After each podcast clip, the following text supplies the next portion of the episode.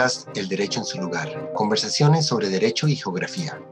Yo soy Daniela Palacio Rodríguez y estoy con Juan Manuel Amaya Castro. Buscamos aquí difundir conocimiento y experiencias relacionadas con las intersecciones entre lo jurídico y lo espacial. Llamamos a esto Derecho y Geografía. Por medio de conversaciones con personas que trabajan y estudian en estos puntos de encuentro, queremos explorar los más diversos ángulos y perspectivas de la geografía legal. Nos tomamos la interdisciplinaridad muy en serio y buscamos desarrollar aquí un vocabulario que permita articular nuevas formas de conocimiento, análisis, reflexión, reflexividad e incidencia. Hoy hablamos con Cristina Lyons, investigadora de la Universidad de Pensilvania sobre su trabajo en el Putumayo, la paz territorial y el rol que tienen los estudios sociales de ciencia y tecnología en estos procesos. Pues yo soy Cristina Lyons y soy antropóloga.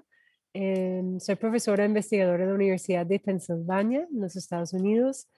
Em, llevo 17 años eh, realizando investigación y acompañando procesos eh, populares, digamos, ambientales y agrarios de las comunidades eh, de Putumayo. Súper, Cristina. ¿Y quieres contar cómo, cómo llegaste al Putumayo? Eh, bueno, pues llegué a Putumayo hace más o menos como 17 años.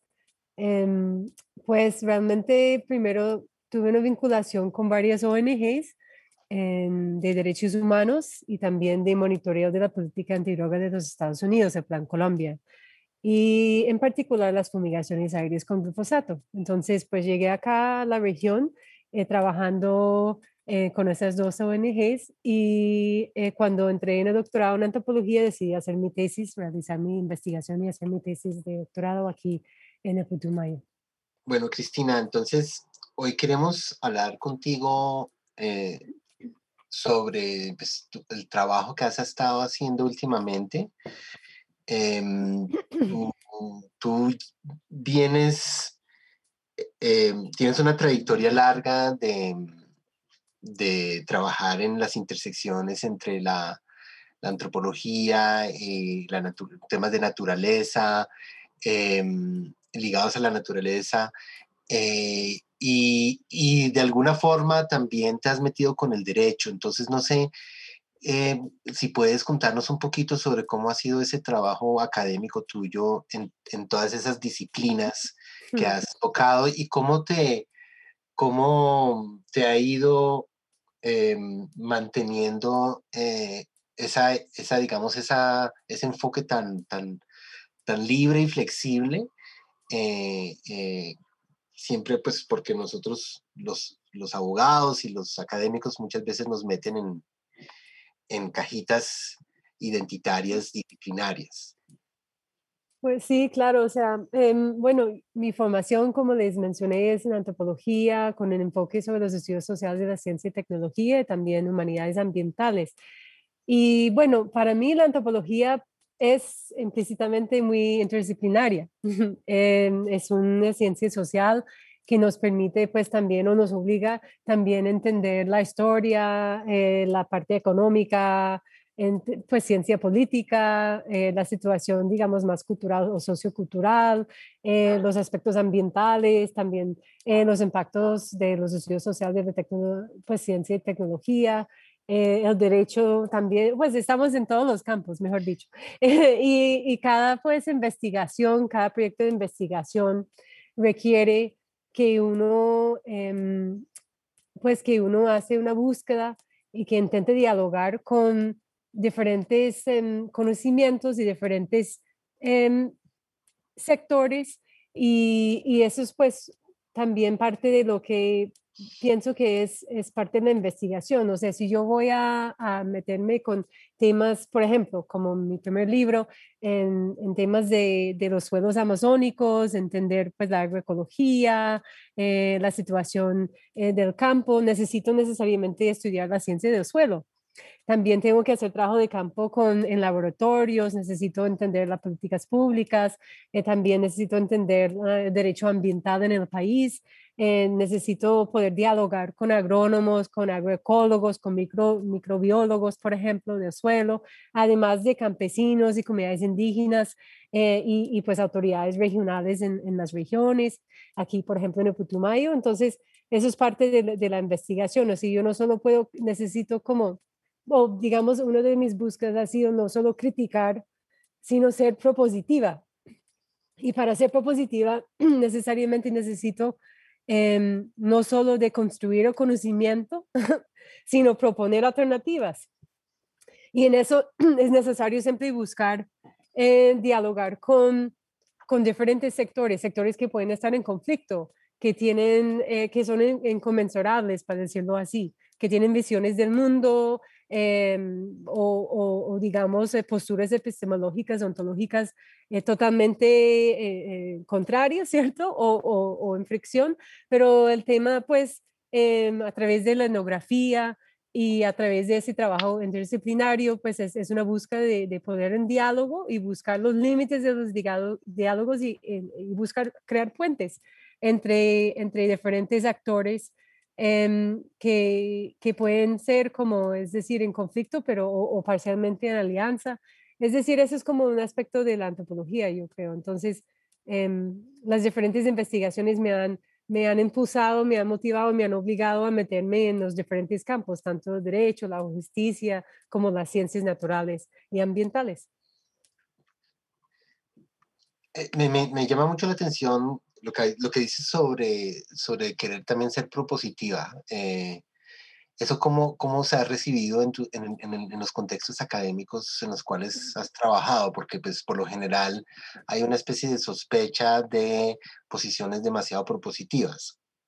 Yo creo que hay una diferencia entre em, lo que llamamos un conocimiento aplicado y, y lo que podemos llamar una, una investigación acción participativa, es decir, que uno está intentando como científica social, o digamos en mi caso antropóloga, eh, apoyar, aportar y acompañar a las comunidades o a los diferentes interlocutores que uno tiene en su investigación en sus eh, respectivas luchas, en sus respectivas eh, inquietudes y problemas.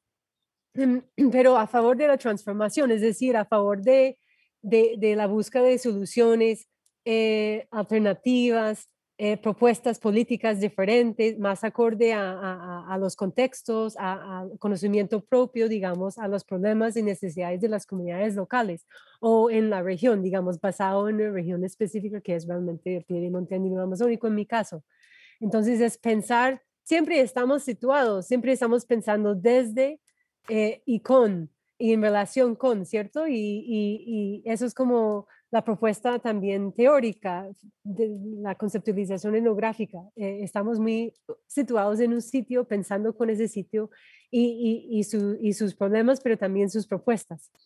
Perfecto. Cuéntanos entonces sobre, sobre ese sitio en el cual te encuentras y, y con el cual has estado interactuando todos estos años o estos últimos años. Pues sí, yo pues llevo mucho tiempo acá eh, en, en el pie de monte andino amazónico, en, en, el departamento de Putumayo y sus alrededores, em, haciendo diferentes em, investigaciones, acompañamientos de diferentes procesos locales. Eh, por un lado, en el tema de la mm, agricultura amazónica, la búsqueda por parte de las comunidades locales y los campesinos, las comunidades campesinas en particular, alternativas a, a, las, eh, a los cultivos ilícitos y también a los modelos extractivistas aquí en la Amazonía. También he hecho investigación sobre el impacto de las fumigaciones aéreas con glifosato eh, y, y, pues em, las formas de justicia propia o reparaciones ecológicas que las mismas comunidades están realizando eh, en estos campos fumigados, digamos, tomando en cuenta la impunidad del Estado y, casi la imposibilidad de, recibir una compensación o algún tipo de reparación por parte del gobierno por los impactos de la fumigación aéreas con glifosato. También he hecho investigaciones relacionadas con eh, formas comunitarias eh, de resolver conflictos, digamos, de, políticas de reconciliación, pero reconciliación con el mismo territorio. Digamos, em, procesos de recuperación de cuencas, procesos comunitarios de recuperación de cuencas. Eh, en este momento eh, estamos trabajando con un colectivo ciudadano que se llama Ríos de Reconciliación aquí en Mocoa. También que buscamos reconciliarnos con los ríos del pie de monte y buscar cómo eh, reorientar un poco la reconstrucción de Mocoa después de la avenida torrencial de 2017, que tanto impactó a esa ciudad y a ese municipio.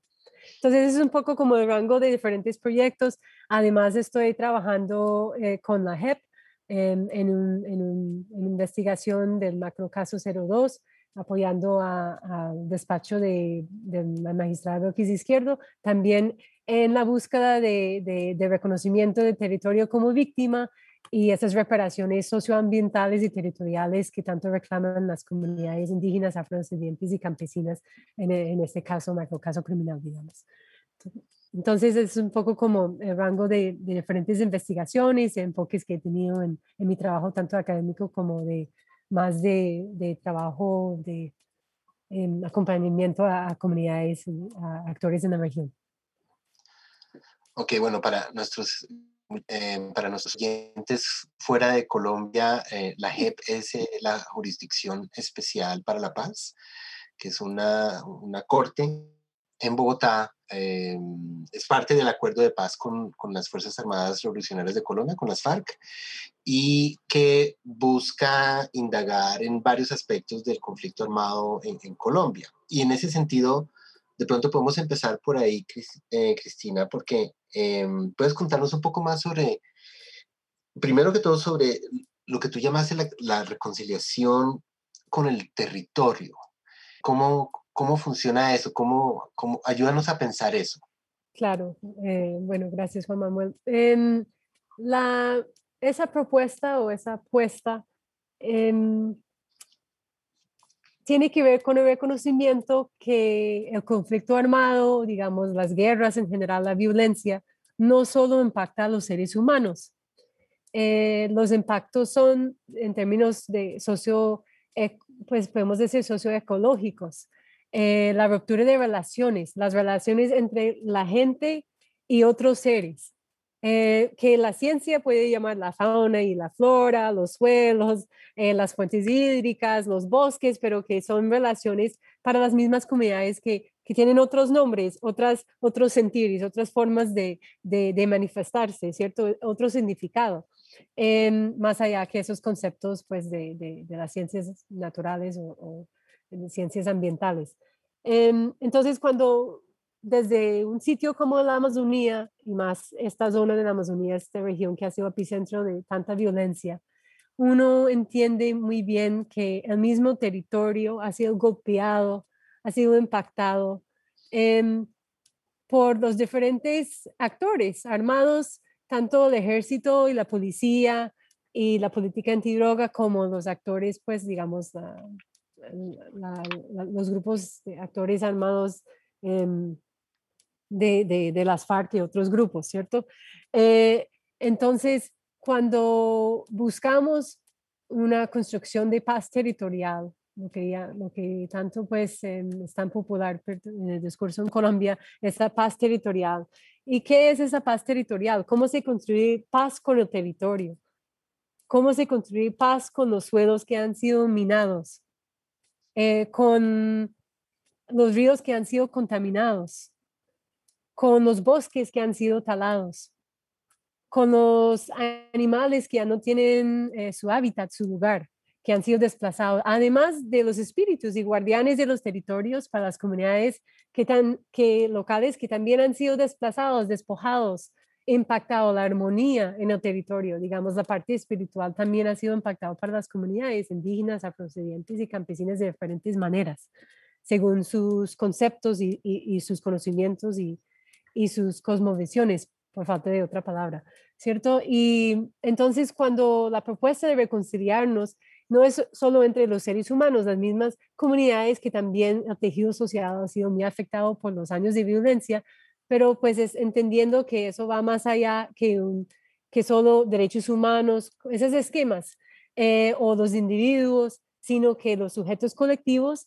y también entendiendo que el mismo territorio requiere reparaciones y esa relacionalidad entre las comunidades y esos otros seres y sus territorios también requiere una reparación, una reconciliación.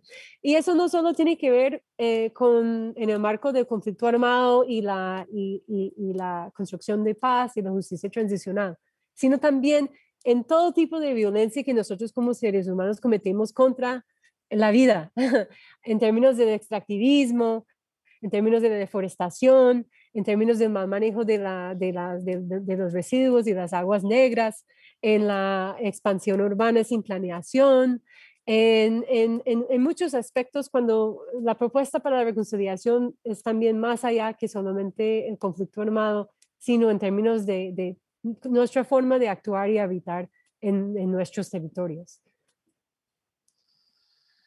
yo tengo una pregunta, em, porque realmente, pues, me parece súper interesante todo este concepto de la reconciliación con el territorio y buscar esta paz territorial, pero creo que también es una idea que aquí en Colombia está supremamente eh, normada, ¿no? Está supremamente reglada, normativizada, como muy relacionada con marcos legales, bien sea de justicia transicional u otras formas de juridicidades que, que todavía siento que tienen la mano como súper metida en estos procesos de reconciliación eh, con el territorio, ¿no? Y creo que ahí también eh, va muy de la mano con un tema sobre el cual tú también has escrito y es esas nociones de, de cómo reparar, que es también un concepto que jurídicamente es súper común, a un territorio o a una comunidad que ha venido viendo afectada de una u otra manera su relación con ese territorio y cómo se dan esas reparaciones. Quería preguntarte qué opinabas de estas visiones más jurídicas del proceso de reconciliación y, y, si has visto alternativas que de pronto no estén tan centradas en, en estos escenarios jurídicos, sino en otros escenarios de pronto menos visibles. Claro que sí, o sea, hay unos giros en el derecho, digamos, muy interesantes. Hay unos giros, pues, en términos de reconocimiento de los derechos de la naturaleza, por ejemplo, o también en, en, el proceso de justicia transicional que la JEP eh, ha reconocido el territorio como víctima y la naturaleza como víctima. Eh, las sentencias que han reconocido eh, páramos o eh, la región, pues la Amazonía o ciertos ríos o ciertos parques naturales como em, sujetos de derecho, son pues todos procesos muy interesantes. Em, pero es necesario entender que en muchos casos, em, para las comunidades indígenas, para las comunidades afrodescendientes y, y, en ciertos casos las comunidades campesinas, ciertas las comunidades rurales, ellos eh, han vivido en un mundo, una realidad donde otros seres sí tienen derechos hace mucho tiempo.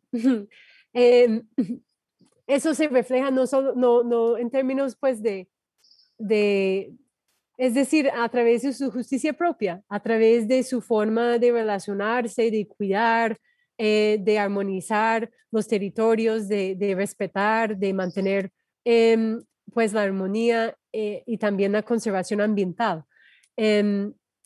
Y entonces yo pienso que estos nuevos giros en el derecho moderno, digamos, o el derecho ordinario, eh, están tomando inspiración de las jurisprudencias de las mismas comunidades, digamos, o las justicias propias. Muchas veces eso está visibilizado en eh, los escritos académicos, digamos, o en las mismas sentencias, que no hay reconocimiento de que em, que el derecho está realmente eh, en este momento tomando inspiración eh, y buscando cómo em, superar sus propios límites y en eso está, está mirando a, esos otros conocimientos y otras prácticas de las mismas comunidades y de los movimientos sociales y, muchos actores en la sociedad que han sido los que han impulsado eh, nuevos derechos y el reconocimiento de esas ontologías múltiples, es decir, de de un mundo, mundos donde hay, hay otras formas de relacionarse, de habitar, de actuar eh, con lo que el derecho ambiental llama pues recursos naturales o, los ecosistemas o los servicios ambientales, ¿cierto? Em, entonces, claro que sí, o sea, en muchos casos, como por ejemplo aquí en el Putumayo, donde no vemos em, la presencia de un Estado sociodemocrático, o sea, digamos, un Estado que eh, está cumpliendo con sus deberes eh, no vemos que las autoridades ambientales tampoco están cumpliendo con sus deberes. Entonces, em, muchas de, esas reparaciones o restauraciones o reconciliaciones dependen de las mismas comunidades. Em, y, no, y las comunidades no pueden seguir esperando que eh, las autoridades o las instituciones eh, o las entidades pues em, aparecen y reparen la cuenca, por ejemplo, o, o, que realmente eh, se logra una reforestación, una protección o, propuestas alternativas para, para, pagar a las personas para cuidar los bosques, por ejemplo. O bueno, diferentes opciones que no existen en este momento. Entonces, realmente lo que hemos hecho en nuestros colectivos, en diferentes proyectos de investigación donde he participado, es tratar de apoyar a las mismas comunidades en esos procesos de justicia propia, eh, de reconciliación con el territorio, pero a través de, de, la misma comunidad, no, no, tanto como esperando que, que el derecho eh, logre actualizarse o materializarse, para decirlo así, en el territorio. Em, entonces, eso es un poco como em, la propuesta, la propuesta que, que hemos estado, eh, yo he estado apoyando desde hace varios años aquí en el Putumayo. Aproximarnos a estos temas mediante el reconocimiento moral, ético, político, jurídico de los territorios como entidades eh, eh, que tienen de alguna forma eh, presencia. Eso, eso se viene haciendo en las comunidades, dices tú, y, y, ahora, digamos, de alguna forma inspirado, consciente o inconscientemente, por eso el derecho formal, el institucional del Estado también está como que incorporando esas mismas ideas, pero ahí hay una, hay, ¿qué, tan, qué, tan, ¿qué tan paralelas van? ¿no? Em, y qué tan, qué tanto, qué tanto, digamos, hay, cómo funciona, digamos, la, idea de de que sí, por un lado, entonces está ausente el Estado y estas comunidades desarrollan este lenguaje, estas prácticas em, eh, en, en, los propios territorios, pero de alguna forma también están dialogando o no con el Estado, que también va a adoptar este lenguaje y, y, y de alguna forma interactuar con, con ellos. O sea, ahí hay, ahí hay dos escalas dos, dos, jurisdicciones, ¿no? Em, eh, ¿Cómo se relacionan en esas, en esas dinámicas? Pues es que hay, hay diferentes ejemplos, ¿cierto? O sea, si, si miramos en los casos, eh, macro casos que han entrado en, en, la JEP, en, en, la justicia, en el marco de justicia transicional, vemos que las organizaciones de víctimas en los casos territoriales eh, han reclamado, ellos mismos han hecho la propuesta de reconocer el territorio como víctima. Las mismas comunidades de víctimas indígenas, afrodescendientes y campesinas han sido eh, los protagonistas, digamos, en, ese reconocimiento. Em, y a través de, su, de sus peticiones, sus solicitudes y sus informes como víctimas, eh, han logrado ese reconocimiento en, los casos territoriales que han entrado en la JEP. Em, entonces ahí hay, eso es un espacio de interacción entre víctimas y una justicia institucional, ¿cierto? También si miramos diferentes sentencias eh, que han reconocido derechos de naturaleza en el país, cada uno es distinto, no son iguales, sus orígenes son distintos. Por ejemplo, el caso de Río Atrato, que fue, esa sentencia fue realmente un resultado de, primero, las comunidades afrodescendientes indígenas de la cuenca de Río Atrato eh, organizándose y buscando aliados con Tierra Digna en este caso, con una ONG, una fundación, eh, que les prestó apoyo profesional y les ayudó pues eh, poner su demanda, su tutela en las cortes, ¿cierto? Em, otras sentencias naturales han sido diferentes, su origen y su implementación y las órdenes de la Corte han sido distintas, pero por ejemplo el caso de Amazonía ha sido muy distinto, que no fue algo impulsado necesariamente por las comunidades locales, sino que fue eh, algo, fue un caso impulsado por de justicia y con el, básicamente con esos 25 em, jóvenes demandantes, ¿cierto? En, el caso algunos de ellos sí son de la Amazonía, pero son de otras también regiones y departamentos del país.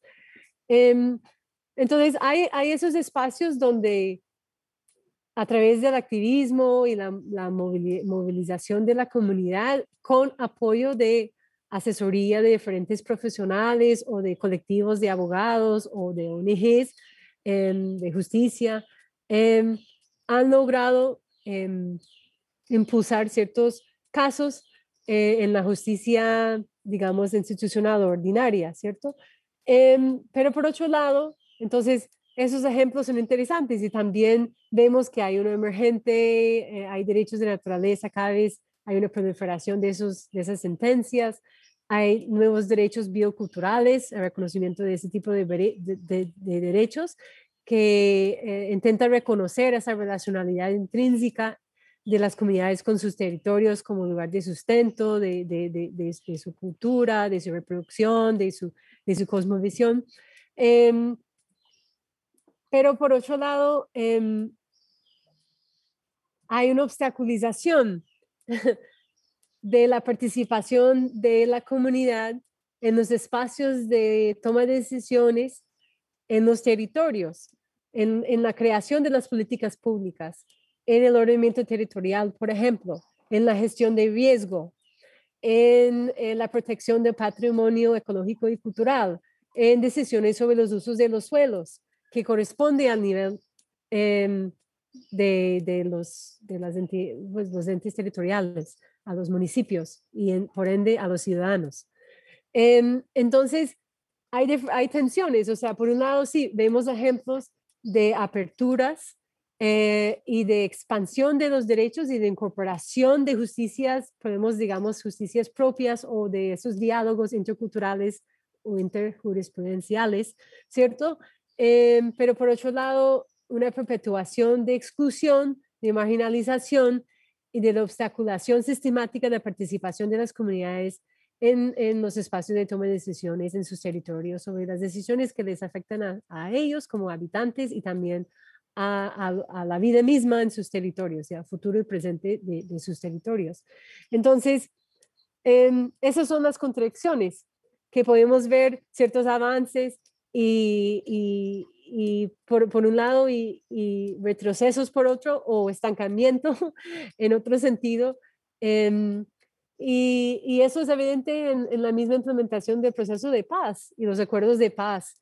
Y, los PEDETs, por ejemplo, los planes de desarrollo con enfoque territorial, o el PENIS, como los planes de pues, la Asociación de los Cultivos Ilícitos, em, que hay pues una total em, ineficiencia eh, en la implementación de esos acuerdos, pero por otro lado hay avances, digamos, la, JEP, por ejemplo, con esos casos territoriales ha, avanzado de formas muy interesantes, muy formas muy inspiradoras, ¿cierto? De, ese tipo de reconocimiento de territorio como víctima. Y eso en el contexto donde hay muchas de esas violencias que la JEP está investigando, digamos, de esos, esos eh, macrocriminalidades, patrones de macrocriminalidad, em, siguen siendo amenazas o sucediendo en los territorios.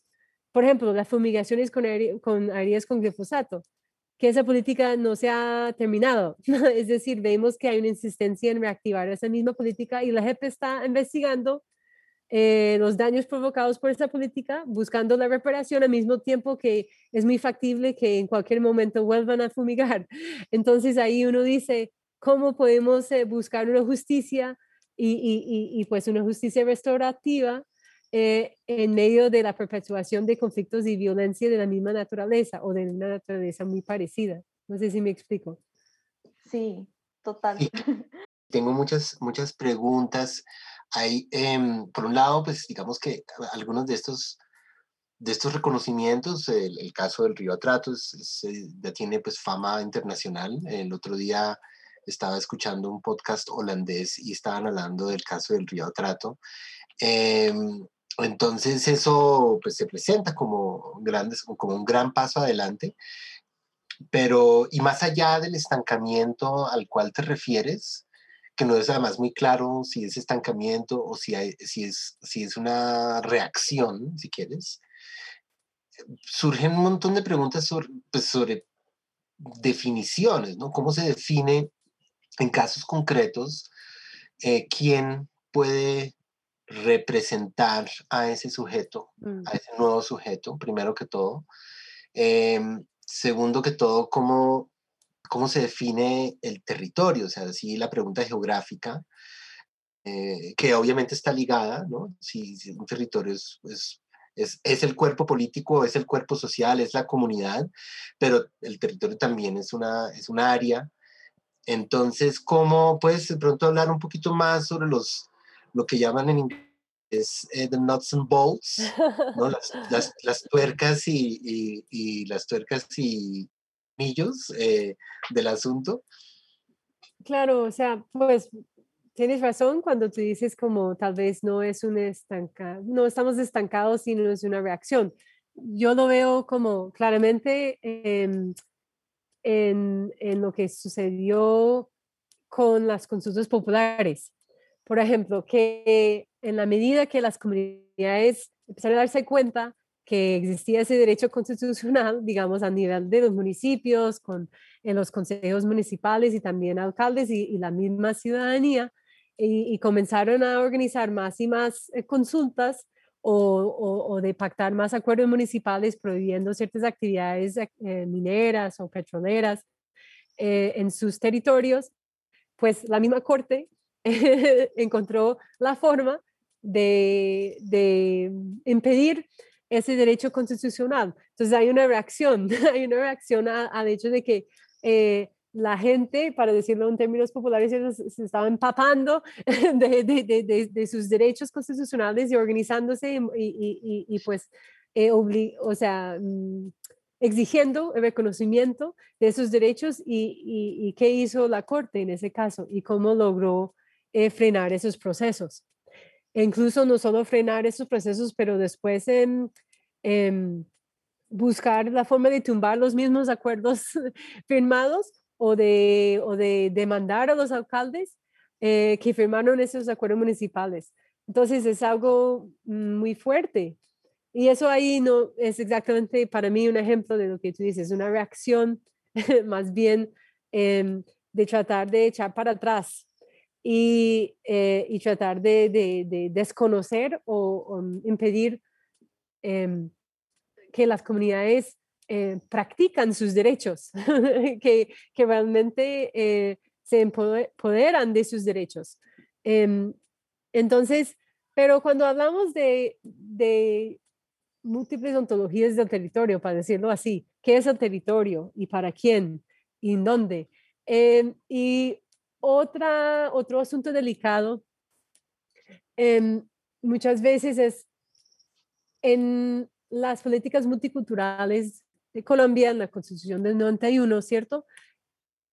Em, que hay un reconocimiento importante para las comunidades indígenas y afrodescendientes eh, de sus derechos colectivos, de ser sujetos colectivos y su derecho al territorio, y un total desconocimiento eh, de las relaciones territorializadas y conocimientos territorializados de las comunidades campesinas, las organizaciones campesinas, el resto del mundo rural de Colombia, que además comparten, conviven en los territorios, pues usando territorio de otra escala, ¿cierto? En las regiones, en los espacios.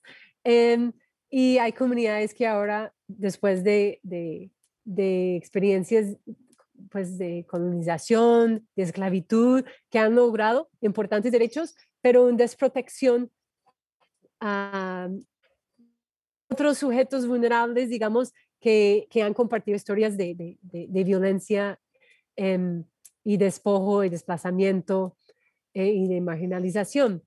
Entonces, muchas veces cuando hablamos de territorio, y eso veo en el derecho, es muy común, solo se, solo se contempla a las comunidades étnicas, que son los únicos que tienen territorio, digamos, mientras el resto de los, de los habitantes rurales, los ciudadanos, digamos, eh, no tienen territorio. Entonces, no tienen derechos, no tienen derechos en ese sentido. Y cuando realmente em, pensamos cómo funciona una cuenca hidrográfica, por ejemplo, cómo funciona una zona de transición entre los Andes y, la Amazonía, cómo son los corredores biológicos, eh, no respetan esas territorialidades, esas jurisdicciones así de, de, limitaciones que dividen. Em, y más bien hay una conectividad eh, que requiere que, que, que, que, superamos pues esas, em, esas formas em, de delimitar y definir, em, tanto en, el aspecto intercultural entre las mismas comunidades, pero también en cómo entendemos eh, los territorios mismos, las cordilleras, las cuencas, las relaciones entre suelos y la selva, en, en toda la fauna y flora de biodiversidad, cómo funciona. Y entonces esos conceptos de territorio como espacio geográfico o de jurisdicción administracional, o sea, administrativa, perdón, em, y también de reconocer derechos de étnicos y, no reconocer derechos de los habitantes al lado, los vecinos, esos son, esos son dinámicas muy complejas eh, que muchas veces perpetúan conflictos territoriales y disputas territoriales. Eh, en las regiones, en vez de buscar precisamente lo que hablamos antes, reparación, reconciliación, sanar, eh, reparar la convivencia. Em, eh, y eso es algo que, que, pienso que el derecho está bien limitado en contemplar y poder lidiar con esas complejidades territoriales, en, en realmente em, hacer un ordenamiento territorial intercultural, entender la necesidad de poner en diálogo eh, los saberes de cada sector, de cada comunidad y, y cómo, cómo crear espacios para ese tipo de diálogo y negociación, por ejemplo.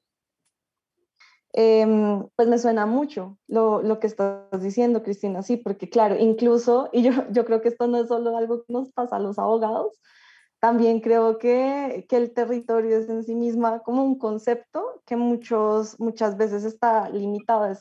A este tipo de, de, comunidades étnicas, ¿no? No asocia como con estas relaciones intrínsecas con el territorio y todo esto, que es súper valioso y que realmente pues ha permitido que muchas comunidades en todo el país estén participando en estas luchas por el reconocimiento del territorio como también como víctima del conflicto armado y como sujetos de, de derechos y que incluso ha movido procesos de etnogénesis eh, muy interesantes en muchos lugares de Colombia, pero que creo que muchas veces sí se queda ahí, se queda es, en esos espacios, excluyendo también a los campesinos y contextos urbanos, ¿no? Donde también el conflicto afectó muchísimo las relaciones que tenían las personas que habitaban eh, ciertos lugares con sus territorios y, y, creo que esa es una, una falencia pues bastante notoria, no solo de nuestro sistema jurídico, sino también de muchos científicos sociales que de pronto tenemos también todavía visiones bastante limitadas sobre el concepto del territorio. Y me parece muy interesante el ejemplo que tú nos estabas eh, contando sobre em, la cuenca en Mocoa,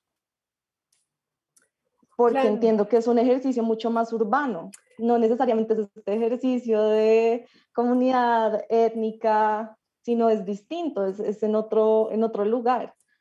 Em, claro, y pues implica también entender las comunidades en las veredas, eh, la dinámica de los barrios pues más urbanos, pero también la presencia de, comunidades indígenas en las veredas que tienen resguardos o cabildos. Em, en este caso, en, en Mocoa, en el caso de Mocoa.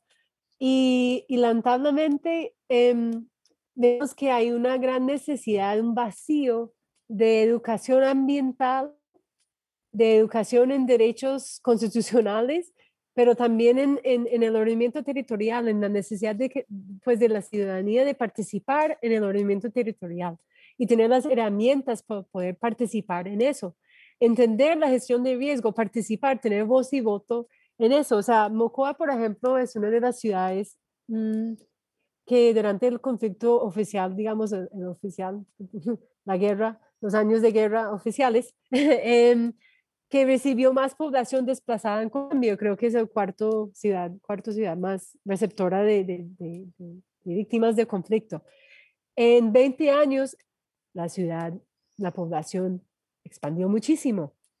Y estamos hablando de una ciudad mm, colonial, pues que fue construido hace muchísimo tiempo, pero que tuvo una expansión y que está ubicada en el pie de monte amazónico entre ríos es, es, Mocoa es la ciudad entre ríos, ríos torrenciales, hermosos ríos torrenciales, sí, de, de Piedemonte andino que nutren el resto de la llanura amazónica. Todo el sedimento, todo el material vegetal, todas las rocas, troncas, pues todo lo que baja con esos ríos, porque no solo baja agua, es lo que eventualmente se sedimenta y nutre el resto de la llanura amazónica, las selvas de la, de la Amazonía. Eh, son pues aguas muy valiosos, no solo en el aspecto em, local de abastecimiento de agua para los acueductos, em, la recreación de las comunidades, pero en, en, su papel en, en, el fluir de la vida entre lo andino y lo amazónico. Eh, entonces, esa situación de Mocoa, que vemos una población eh, de muchas personas que fueron desplazadas, de una comunidad que se urbanizó, pero sin realmente una planeación, eh, digamos, una ciudad que se urbanizó. Eh, y muchas de las ciudades en la Amazonía ahora la población se está volviendo más urbana. Eh, hay, un, hay realmente, podemos ver demográficamente que hay un crecimiento de, de, de, lo que es la población urbana versus la población rural.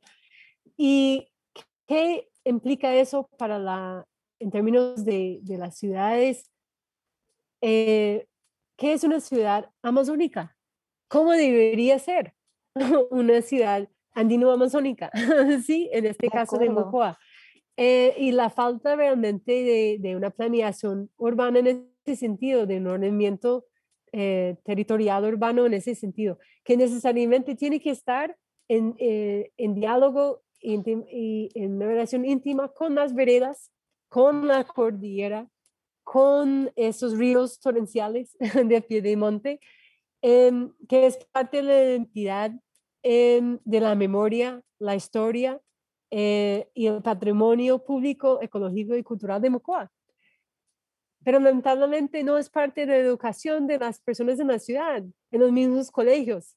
Eh, eh, o, pues a través de, de, la, de las entidades ambientales que deberían también, que su papel también es, es eh, promover la educación ambiental. Y, y temas, em, y, y, lo que esa, ese desequilibrio que yo muchas veces noto entre em, que muchas veces comunidades indígenas y comunidades afros tienen eh, la capacidad porque tienen esos derechos y tienen ciertas fuentes de financiación para buscar apoyo técnico, para buscar asesoría, para buscar acompañamiento, en que las comunidades campesinas y tampoco las comunidades urbanas, digamos, de barrio, de los barrios marginalizados, los barrios urbanos, pues digamos, no, no tienen. Entonces, hay, hay, un, hay, un, hay una asimetría en ese sentido em, que, que está teniendo efectos muy muy negativos eh, para el futuro de la Amazonía. Em, porque si la población amazónica es cada vez más urbana em, y hay intercultural, digamos, eh, pero no hay realmente una planeación, arquitectura, una visión urbana, eh, una educación ambiental a lo amazónico, Eh, es, eso, eso va a tener implicaciones graves para el futuro de, de la región. Claro, y además creo que eso, eso que, que, acabas de mencionar, de esta idea de, de, la ciudad a lo, a lo amazónico. Además, siento que es, o rompe el paradigma y el, la idea cliché que, que uno desde el interior suele tener del Amazonas, de imaginarse que eso es, son llanuras, llanuras selváticas, y es como, no, hay ciudades en el Amazonas, hay comunidades súper urbanas en el Amazonas. Sí, hay muchas motos. hay muchas motos exacto. Sí, hay muchas motos. Y hay cabeceres municipales y hay pueblos. sí, claro que sí. No, no como Brasil, por ejemplo, o, Perú, pero pues claro, la Amazonía colombiana eh, y hay y lo que lo que les estaba comentando que hay una hay una transición demográfica, un giro que está sucediendo hacia lo, la urbanización, digamos, de, de crecimiento de lo urbano versus en lo rural. Eh, pero también, y quería acá preguntarte, ¿cómo es, cómo metes en todo este tema los estudios de ciencia y tecnología? Porque cuando hablamos de planeación urbana, estamos hablando de conocimientos hiperexpertos, eh, que como tú muy bien dices, muchas veces generan unas brechas enormes para la participación de las personas que deberían estar metidas de lleno y desde el inicio en los procesos de planeación urbana, en, en, los procesos de conservación ambiental y en todos estos temas, pero, pero son saberes muy técnicos que muchas veces son inaccesibles. Y, y quería preguntarte también cómo, cómo podían integrarse esta perspectiva en los estudios sociales de ciencia y tecnología a esta propuesta de generar espacios más participativos. Claro, no, muy bonita la pregunta, Daniela, gracias. Es, es algo que yo, estaba, yo les estaba comentando. Si yo estoy preocupada por la degradación de los suelos, necesariamente necesito, no solo pues necesito estar en diálogo con el campesino, la, la comunidad campesina, pero también necesito entender por qué la comunidad campesina está descontenta con, con, las políticas de desarrollo o con los modelos agrícolas o los paquetes tecnológicos que está llegando o lo que el Ministerio de Agricultura está enviando hacia la región. Entonces, necesariamente necesito meterme en la ciencia del suelo, eh, con, los, con los agrólogos, con los agrónomos, con los agroecólogos, con los diferentes profesionales y disciplinas que tienen que ver con esas políticas que tanto daño en muchos casos hacen y la potencial de que hay una descolonización de esos, de esos saberes y conocimientos. De que, entonces, es lo mismo ahora que estoy trabajando más el tema de, de, de ríos y cuencas hidrográficas, no solo, o sea, claro, yo necesito hablar con las comunidades ribereñas, necesito hablar con los mayores, necesito entender eh, también en los barrios que, que, están asentados al lado de los ríos, pues qué piensa la gente, cómo la gente entiende el comportamiento de personalidad del río, y por qué los indígenas nombraron eh, el río Taruca Taruca, eh, venado que salta, porque es un río que salta, o sea, que cambia su curso y así ellos evitaban el riesgo, porque entendían que la taruca es así entonces no pueden estar habitando al lado de la taruca porque la taruca cambia su curso en cualquier momento. Eh, todos esos conocimientos populares, tradicionales, ancestrales, eh, son muy importantes. Pero también, si yo estoy tratando de eh, entender por qué piensan meter em, diques aquí en las obras de mitigación en Mocoa, la reconstrucción de Mocoa y las obras de mitigación, que son 56 obras que piensan construir en, en, en el río Mulato, Sangoyaco, la quebrada Taruca y el río Mocoa. Y si la comunidad está en desacuerdo con esas obras y yo como investigadora estoy apoyando a las comunidades, necesariamente necesito investigar hidrología, necesito hablar con los hidráulicos, necesito entender los modelos hidrodinámicos, los geólogos, también el POT, la parte de planeación, el POMCA, los planes de, de manejo de las cuencas. Eh, necesito entender el derecho ambiental, em, no puedo, o sea, es decir, y poner esas cosas en diálogo y ver por qué los diálogos no están sucediendo, por qué, no hay, por qué los ingenieros no quieren escuchar a la gente. Y, y por eso están cometiendo errores. Están, están proyectando obras que van a hacer daño y van a generar más riesgo en vez de tratar de mitigar, o sea, o copiar las formas naturales del río de mitigar su fuerza. Sí, y, hacer unas obras menos intervencionistas, menos agresivas, eh, y escuchar a las comunidades que, que, son los que han vivido al lado del río por 50 años o más y que saben muy bien el comportamiento de personalidad de esos ríos. ¿Y qué está pasando ahí? ¿Por qué esos diálogos no están sucediendo? Eh, ¿Por qué eh, existe la socialización, pero no una participación real, profunda, con incidencia, con poder de incidencia y, el conocimiento suficiente para poder em, evaluar los impactos de una política o una obra, una infraestructura, que es un derecho de la ciudadanía? Entonces, hay, hay mucho potencial para estos diálogos. El problema es que, ¿qué está eh, obstaculizando esos, esos, espacios de diálogo, diálogo eh, eh, y, de intercambio de conocimientos y de participación. ¿Y por qué parece que el Estado no entiende qué es la participación ciudadana? Hay, es, algo, es algo ahí que, que, que tenemos que preguntarnos. ¿Por qué la participación se limita a espacios de socialización, a espacios de seguimiento a implementación o la consulta previa? y no realmente a los momentos antes, previas a la consulta previa, que es en los momentos de tomar decisiones que, que eh, informan eh, el desarrollo de una política o incluso antes en la conceptualización del problema mismo que requiere una solución, pero para llegar a la solución hay, solución hay que entender cuál es el problema y el problema no es el mismo para todos y todas y todos. ¿sí? Entonces, eh, ahí eso, eso es donde, donde, donde veo que hay una gran potencial y los estudios sociales de la ciencia y tecnología eh, son vitales. Necesitamos entender eh, el impacto de, digamos, cómo el conocimiento mueve en el mundo, cómo eh, la entre conocimiento, o sea, la ciencia y la política, la ciencia y la economía, em, y, y cómo esas políticas que nacen en el centro viajan y tienen impactos profundos sobre las realidades de las comunidades locales en las diferentes regiones del país. Entonces, es en la ciencia, los estudios sociales de la ciencia y tecnología em, nos invitan sus, sus mismas metodologías, eh, su, propuesta ética eh, y, y su, em, sus herramientas em, epistemológicas. Entonces, nos invitan a, a, a indagar y, poner en diálogo mundos que, que parecen eh, estar separados, pero que no, que están muy, muy conectados eh, asimétricamente, pero que están muy, muy conectados.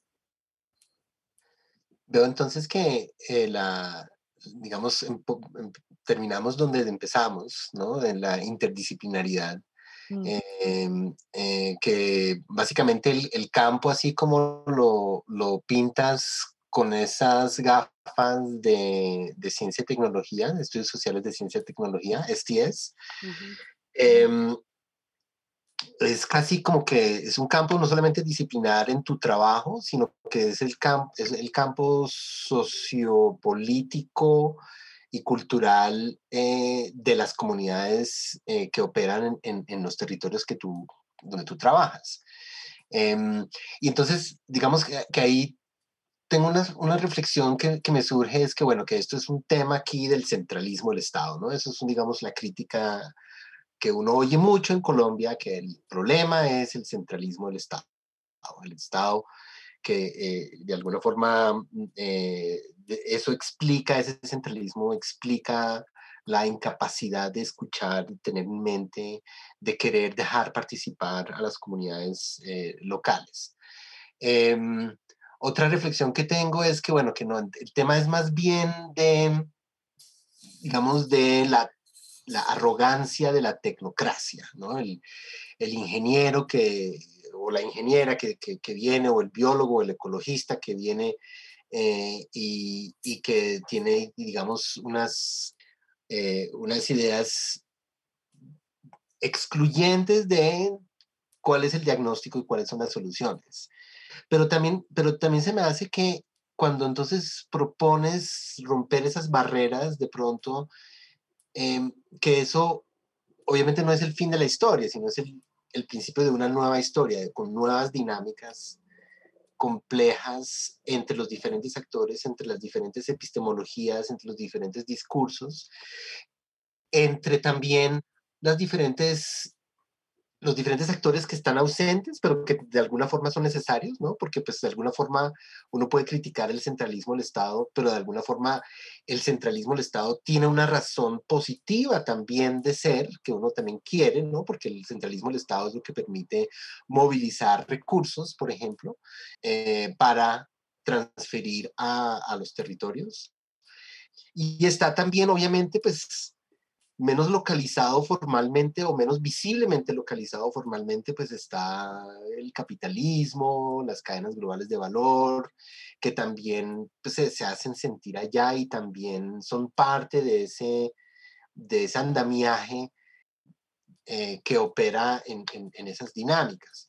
Entonces, bueno, estas son unas reflexiones que no, no, no necesariamente se traducir a una pregunta concreta, pero a mí se me hace se, me hace que, que hay, hay, como ciertas ideas de inclusión, de, de diálogo interdisciplinario o de interepistémico, em, de democratización, pero eso, eso no, es el, no es el fin de la historia, sino el principio de, de una nueva de una nueva serie de dinámicas, de nuevas dialécticas mm, eh, si nos quisieras dar algunas sabidurías que surgen de tus experiencias, porque pues tú llevas, llevas mucho, mucho tiempo en esto, ¿no?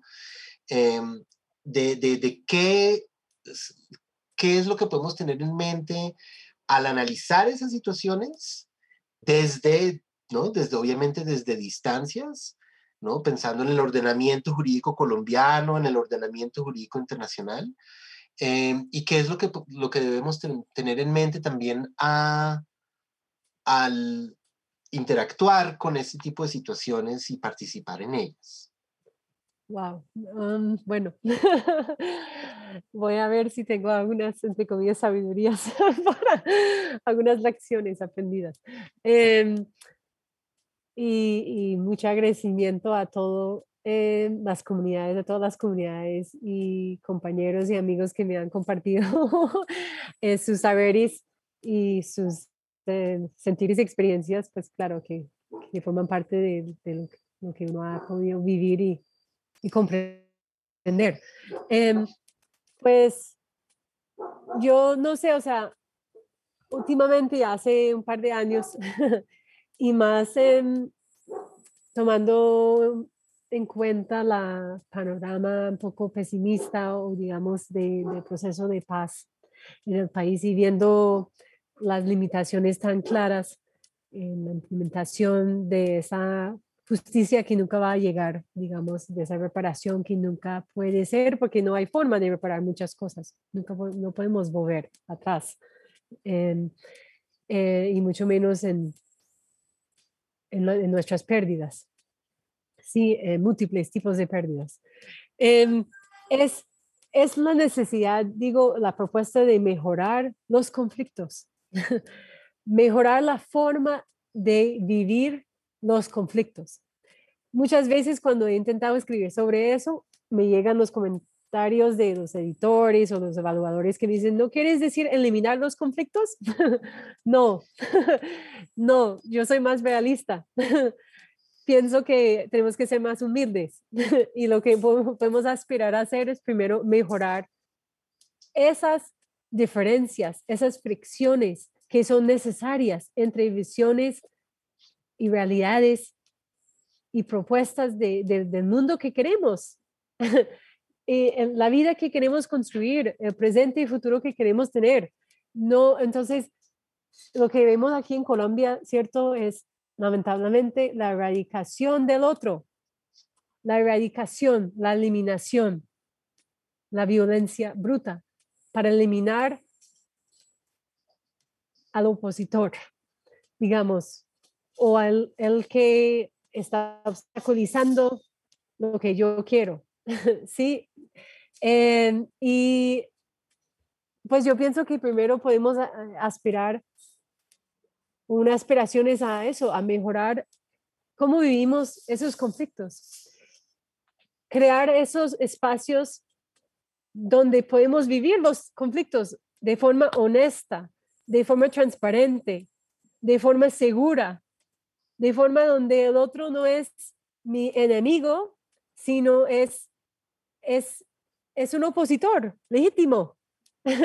sí, eh, tiene una postura, yo no estoy de acuerdo, puede ser inconmensurable con el mío, pero pues yo tengo que eh, tratarle con respeto, tengo que escuchar, tengo que em, reconocer que la realidad del otro, que esa es su realidad, sí, em, y a, a partir de ahí negociar o pelear, ¿sí? Pero no puedo simplemente desconocer, no puedo simplemente eh, imposibilitar, no puedo simplemente negar. Sí, em, es, es algo, no sé, pues yo digo, pues yo no soy la primera en decir eso, hay de la filosofía política, de filósofos, pues eh, de aquí también en Colombia, desde hace varias décadas, que, que han hablado de cómo podemos vivir la diferencia de otra forma. Pero hoy en día creo que hay que tomar eso. Em, y ahí ese es el riesgo, es un riesgo, es un riesgo pues para mí ir a un laboratorio y tratar de hablar con un científico de suelo, como es un riesgo para mí como antropóloga tratar de ir a hablar con un abogado, ¿sí?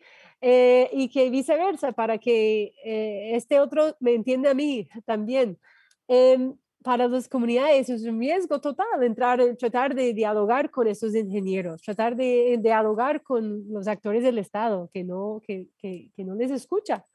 Sí, em, pero hay que hacerlo y no porque siempre vamos a ganar la batalla a nuestro favor, es decir, a cualquier lado que yo estoy, que vamos a ganar, no. Pero si logramos la inclusión de más realidades en la conversación, de más actores legítimos en la conversación, con sus posturas, em, necesariamente los términos de la negociación cambian. La discusión va a cambiar, no porque el resultado siempre va a ser, eh, pues, a mi gusto, a mi favor, sí, pero que no podemos siempre eh, seguir en lo mismo. No vamos a siempre sacrificar la, entre comillas, naturaleza. No siempre vamos a decir sí a la minería. No siempre vamos a decir sí a, un nuevo pozo de petróleo. No siempre vamos a decir sí a otra represa hidroeléctrica. A veces vamos a decir no, vamos a poder decir no, vamos a tener la fuerza de decir no y ser respetados en el no. Y en otros momentos no vamos a ganar ese debate, pero por lo menos em, es decir que hay que cambiar los términos de las conversaciones em, y permitir esas posibilidades de esas otras realidades que han sido negadas históricamente y sistemáticamente a entrar en la discusión como reales, legítimas. Em, y yo pienso que eso es parte de un trabajo interdisciplinario, como es parte de, de, de, una, de una lucha política, eh, de la defensa de un territorio. Todo es, es mejorar la, la, forma de vivir los conflictos y esas diferencias que son no epistémicas, pero ontológicas, em, está ahí en todo momento, a nivel más micro y más macro de, de, nuestras situaciones actuales. Em, entonces, pues esa es un poco como la propuesta, ¿no? La semilla de, esperanza, que le digo, es algo humilde. No es, o sea, es, es, es algo, es difícil, pero es, es humilde en, en, el sentido de que no es un, no podemos... Eh, esperar un triunfo pues totalizante, eh, concluyente, sino cómo podemos eh, cambiar los términos de debate.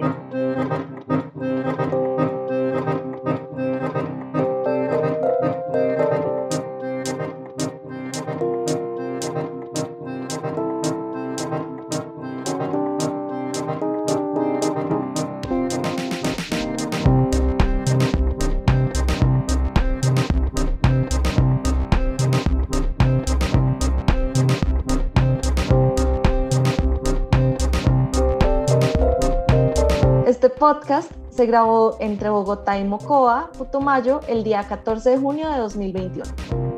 Para más información sobre nuestro podcast y su versión en inglés, pueden visitarnos en www.law-geography.org. Agradecemos el apoyo de la Facultad de Derecho de la Universidad de los Andes en la realización de este episodio. Música y producción de Amos Piñeros.